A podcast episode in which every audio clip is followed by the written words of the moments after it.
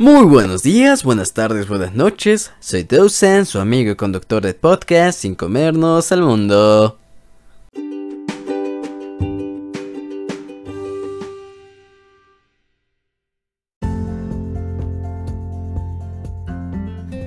Como mencioné en el capítulo pasado, es un tema sumamente extenso, que 10 minutos no me dan para cubrirlo todo. Entonces, como había mencionado, hay tres objetivos que cuadran más con lo que es la nutrición sustentable. Y bueno, el primero sería el objetivo de desarrollo sustentable 2, hambre cero. Las principales metas de este objetivo es poner fin al hambre, conseguir la seguridad alimentaria y una mejor nutrición. Al mismo tiempo, promover la agricultura sostenible. Pero, ¿por qué esto es de prioridad internacional? Bueno, de acuerdo con la edición del 2020 de Global Report of Food Crisis, 820 millones de personas sufren de hambre. De ellas, 135 millones padecen hambre aguda, debido principalmente a los conflictos humanos, el cambio climático y las recesiones económicas, y que de acuerdo con el Programa Mundial de Alimentos, la pandemia por COVID-19 podría duplicar esta cifra. Esto es sumamente preocupante. Como mencionamos en el primer capítulo, es súper importante el crecimiento de la producción alimentaria sostenible para poder alimentar a estas personas en la actualidad, reducir los riesgos del hambre y asegurar la capacidad de cubrir la demanda alimentaria de la población mundial futura. En otro aspecto, la pobre nutrición causa cerca de la mitad, 45% aproximadamente, de las muertes en los niños menores de 5 años. 3.000 niños cada año, uno de cada 4 niños en el mundo, sufren de retraso en el crecimiento. Y esto, en países en desarrollo, aumenta. La proporción puede elevarse a uno de cada tres niños. Esto es de suma importancia. Pero bueno, continuando, déjame contarte las metas. Y estas van a estar súper resumidas. Pero si quieres leer la versión completa, encontrarás el link en nuestro Facebook, que es Sin Comernos al Mundo. Amo decir Sin Comernos al Mundo. 1 poner fin al hambre y asegurar el acceso de todas las personas a una alimentación sana, nutritiva y suficiente durante todo el año. 2. Poner fin a todas las formas de malnutrición. 3. Duplicar la productividad agrícola y los ingresos de los productores de alimentos en pequeña escala, en particular las mujeres, pueblos indígenas, agricultores familiares, pastores y pescadores. 4 asegurar la sostenibilidad de los ecosistemas de producción de alimentos y aplicar prácticas agrícolas resilientes. 5. Mantener la diversidad genética de las semillas, plantas y animales de granja y domesticados y sus especies silvestres. 6. Aumentar las inversiones en la infraestructura rural, la investigación agrícola y los servicios de extensión, el desarrollo tecnológico. 7 adoptar medidas para asegurar el buen funcionamiento de los mercados de producciones básicos, alimentarios y sus derivados. El siguiente objetivo del que les quiero platicar es el objetivo 3, garantizar una vida saludable y promover el bienestar para todas y todos en todas las edades. No sé si recuerdan muy bien el primer capítulo. Bueno, encontramos la doble carga alimenticia, aunque ahí me equivoqué con la traducción y dije doble barrera, una disculpa por eso. Pero bueno, retomando esta idea, encontramos que por la alimentación se pueden prevenir algunas enfermedades no transmisibles, como la diabetes e hipertensión, aunque estas también dependen de otros varios factores externos.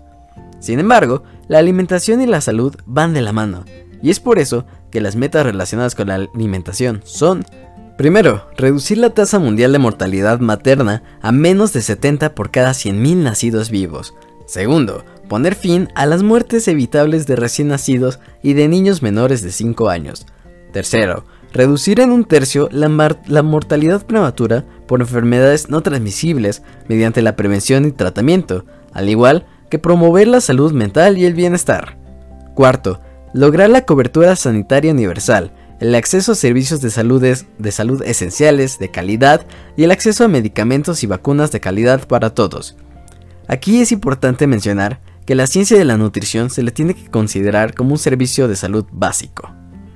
Siguiendo. Quinto, aumentar sustancialmente la financiación de la salud y la contratación, el desarrollo y capacitación y retención de personal sanitario en los países en desarrollo. Sexto, reforzar la capacidad de todos los países, en particular los países en desarrollo, en materia de alerta temprana, reducción de riesgos y gestión de los riesgos para la salud nacional y mundial. Y estos serían las metas relacionadas con el objetivo 3. Y el último objetivo del que les quiero hablar es del 12, garantizar las pautas de consumo y de producción sostenible. Dato curioso del día. ¿Sabías que si la población mundial llegase a alcanzar los 9.600 millones para 2050, se necesitaría el equivalente de casi 3 planetas para proporcionar los recursos naturales para mantener el estilo de vida actual? Bueno, ahora lo sabes. el consumo y la producción sostenible consiste en hacer más y mejor con menos. También trata de que el crecimiento económico no implique la degradación medioambiental. Además, aumentar la eficiencia de recursos y promover estilos de vida sostenibles. El progreso económico y social conseguido durante el último siglo ha estado acompañado de una degradación medioambiental que está poniendo en peligro los ecosistemas de los que dependemos.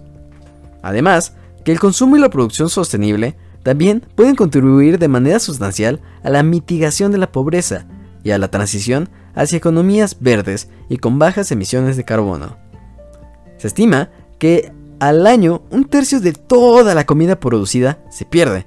Bueno, este es un tema que quiero tocar en un futuro, pero bueno, regresando. Que este comida se pierda es increíble, ya que al mismo tiempo haya 820 millones de personas que sufren de hambre. Es, es imposible esa relación. Pero bueno, si bien los impactos ambientales más graves en los alimentos se producen en la fase de producción, ya sea agricultura y procesamiento de alimentos, los hogares también influyen en estos impactos a través de sus hábitos y elecciones de alimentos. La degradación de la tierra, la disminución de la fertilidad del suelo, el uso insostenible del agua, la sobrepesca y degradación del medio marino están disminuyendo la capacidad de las bases de recursos naturales para suministrar alimentos. Y bueno, la nutrición sustentable ayuda a cumplir tres metas de las del ODS 12. Primero, reducir a la mitad el desperdicio de alimentos mundial en la venta al por menor y a nivel de los consumidores, y reducir las pérdidas de alimentos en la cadena de producción. Segundo, promover prácticas de adquisición pública que sean sostenibles, de conformidad con las políticas y prioridades nacionales.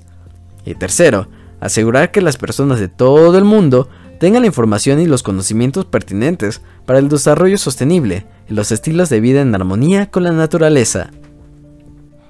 No es por nada, pero estos objetivos son de suma importancia para el planeta y la sociedad. Si todos, desde el gobierno hasta las acciones individuales, cooperamos para que estos objetivos se cumplan, el planeta se encaminará a un mejor futuro. Estas metas las volveremos a tocar en un futuro, entonces no pienses que esto se acaba aquí aunque lo que sí se acaba es el programa de hoy.